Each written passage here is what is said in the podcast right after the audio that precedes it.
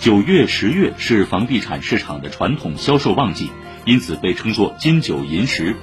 不过，监测数据显示，从九月一号到二十五号，上海二手房市场网签约一点四七万套。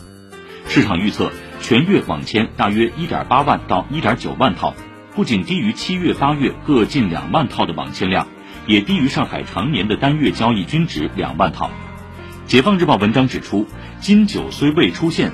但在整体行业不景气、全国多地楼市出现疲态的大背景下，上海市场表现平稳也理性。部分业内人士认为，现在的买家更理性，会综合考虑自身需求和房子属性。如果没有中意的房源，宁愿去选择其他楼盘。